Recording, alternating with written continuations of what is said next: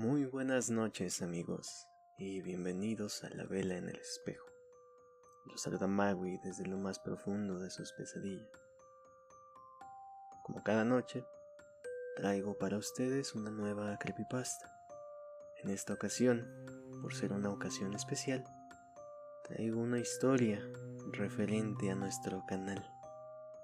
Voy a leer para ustedes Miedo a los espejos. Los espejos nos rodean desde el comienzo de la civilización. Incluso antes de que inventáramos el primer espejo propiamente dicho, ya podíamos ver reflejos en el agua. No importa el momento, los espejos reflejan a cualquier persona y cualquier cosa. Incluso son capaces de reflejar aquellos rostros que pertenecen a los locos, asesinos y ladrones. A mitad de la noche me desperté completamente empapado en sudor. Era la tercera vez aquella semana.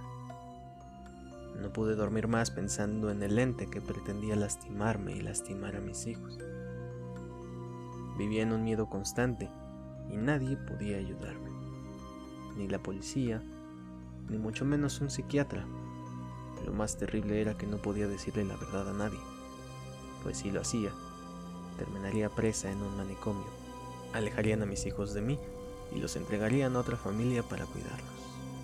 Después de todo, eso sería mucho mejor que vivir con una madre esquizofrénica. Todo empezó hace más o menos un año, cuando encontraron a mi esposo muerto en una habitación de hotel que había alquilado durante un viaje de negocios.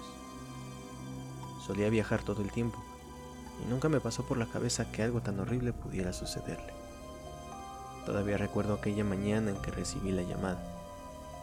Aún recuerdo aquella voz que me comunicaba la noticia.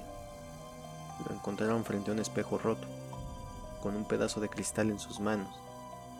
Le habían cortado la garganta y tenía algunas laceraciones en el cuerpo. La policía pensó que se había hecho aquello él mismo, pues la puerta estaba asegurada por dentro. Sin embargo, yo sabía que él sería incapaz. Él jamás nos hubiera abandonado, e incluso si pretendía suicidarse, ¿por qué de una forma tan grotesca? En los primeros meses que precedieron a su muerte, Nunca imaginé que alguien pudiera amenazarme. Claro, estaba deprimida y mi vida se complicó bastante. Pero nada fuera de lo normal había sucedido hasta esa noche, cuando un miedo inexplicable se apoderó de mi mente. Desperté, y cuando fui al baño vi algo extraño reflejado en el espejo mientras pasaba por delante. Había algo mal con mi reflejo. Quizás se trataba de una ilusión óptica, lo que no es nada raro cuando intentas ver las cosas en ambientes con poca iluminación, pero cuando me aproximé al espejo, vi algo que me dejó paralizada. No era yo en aquel reflejo. En realidad, se trataba de una versión grotesca de mí. Estaba jorobada y el cuello parecía demasiado largo y flexible. Algunas partes del rostro de aquella cosa parecían asemejar mis facciones y si miraba con cuidado podía ver mi rostro distorsionado de una forma tenebrosa. La cosa en el espejo se movió, y el movimiento no parecía nada humano. Asustada, como nunca antes en mi vida, intenté ver las cosas desde un punto de vista racional y encendí las luces. La cosa desapareció del espejo. Ahora sí podía ver mi verdadera forma, aunque evidentemente aterrorizada, me dije a mí misma que había sido una ilusión, una mala jugada de la poca luz en mi visión. Pero a la mañana siguiente, cuando recordé lo que había visto, simplemente me fue imposible aproximarme a cualquier espejo. O por lo menos, nunca más estaría sola en una habitación donde pudiera observar mi reflejo. Ahora imagina que tu trabajo implica conocer a muchas personas y que para tener éxito debes vestirte bien pero la sola idea de mirar en un espejo te vuelve loco. Lo peor es que no solo tenía miedo de que algo malo sucediera conmigo, sino también con mis hijos. Les ordené que no se vieran en un espejo cuando estuvieran solos. Evidentemente soltaron la carcajada y bromearon con que me estaba quedando loca. ¿Qué podía hacer? No sabía nada sobre aquel ente, ni siquiera sabía si era real. Mi lógica intentaba convencerme de que aquello nunca existió que no sería posible que existiera bajo ningún punto de vista. pero no podía librarme de la idea de que atrás del espejo había algo o alguien esperando que cometiera un solo error. Una noche mi hija y sus amigas decidieron organizar una pijamada. Llevaron a cabo algunos juegos tontos. Algo relacionado con Bloody Mary o cualquiera que fuese su nombre. Mi hija tenía que permanecer en la oscuridad, parada frente a un espejo. Ella sabía que se les había prohibido aquello. Y sin siquiera creerme, esta vez vaciló sin motivo aparente. Las amigas se burlaron y le dijeron, tu mamá no está aquí, puedes hacer lo que quieras. La convencieron. Hasta el día de hoy ignoro los detalles de lo que sucedió. Personas diferentes me informaron cosas diferentes. Pero en algún momento de la fiesta la escucharon gritar. Y cuando finalmente la alcanzaron, estaba sentada en el piso del baño con diversas quemaduras en los brazos y hombros. La llevaron al hospital y no despertó hasta la mañana siguiente. Los médicos no pudieron descubrir el motivo de aquellas lesiones, de la misma forma que los policías que investigaron la muerte de mi esposo. Con lágrimas en los ojos la llevé a casa sin la menor idea de lo que había sucedido. Lo único de lo que estaba segura era que no era la misma. Al principio pensé que fue una consecuencia de aquel accidente tan traumatizante, y los médicos concluyeron lo mismo. Pero después de un tiempo me convenció de que había algo realmente mal. Mi hija nunca fue del tipo de las que hablan demasiado, pero después del accidente se volvió mucho más retraída. Intentaba hablar con ella, pero lo único que obtenía como respuesta eran insultos. Después de un tiempo, descubrí que había estado faltando a diversas clases y que uno de los vecinos la vio torturando animales. No lograba comprender lo que le estaba pasando, pero sabía que no tenía nada que ver con una enfermedad. Empecé a creer que algo había matado a mi hija y había tomado su lugar. La idea en sí era muy absurda, y yo estaba consciente de eso. Pero al mismo tiempo, mi temor no hizo más que crecer. Una noche, la encontré en la puerta de la habitación de su hermano con unas tijeras en la mano. Le pregunté qué pretendía hacer, pero ella se limitó a sonreír.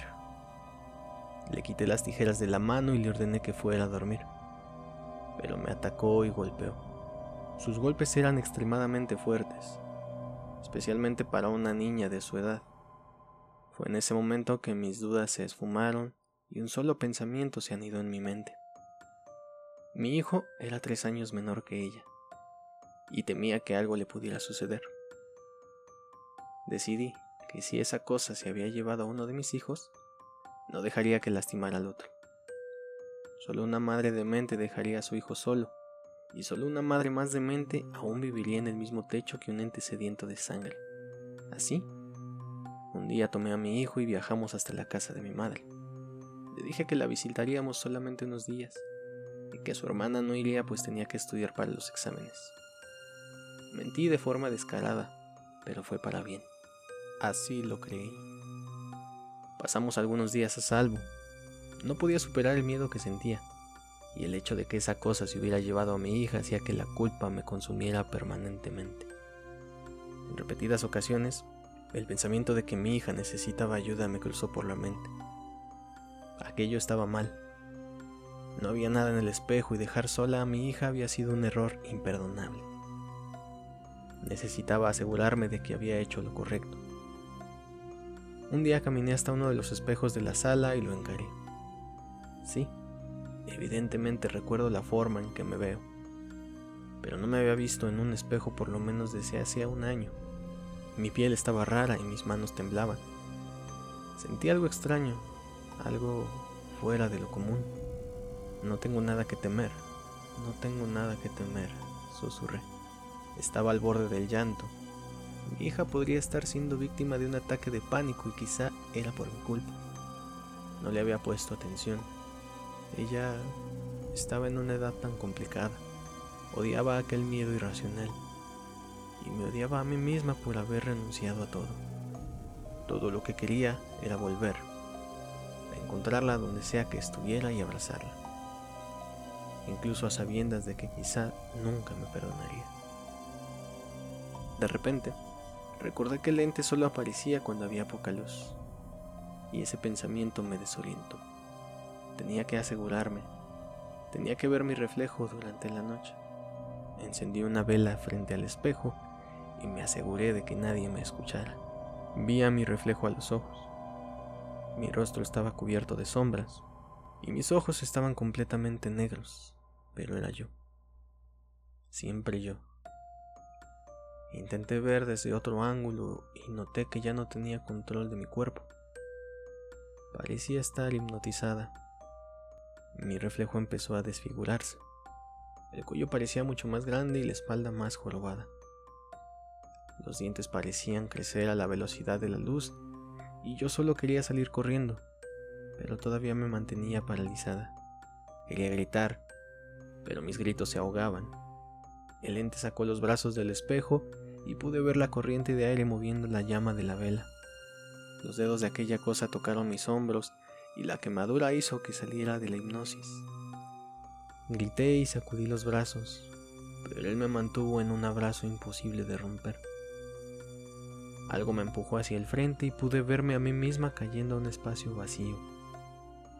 No tenía más poder sobre mi cuerpo y podía verme avanzando en dirección a una luz que, al principio, creía que venía de la vela.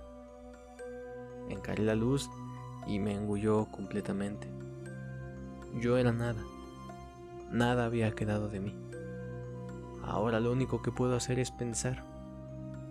Pensar en mi vida destruida. Pensar en las cosas terribles que esa criatura que porta mi rostro y habla con mi voz puede hacer con mi hijo. Pero guardo esperanzas.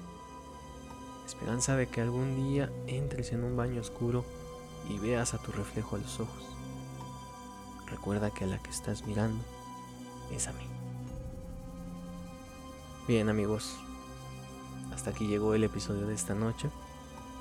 Espero que haya sido de su agrado. No olviden seguirme en Instagram y Facebook como CreepyMaui. Podrán contactarme y compartir sus historias. Y claro, no olviden suscribirse al canal, compartirlo y activar las notificaciones. Nos escuchamos en la próxima.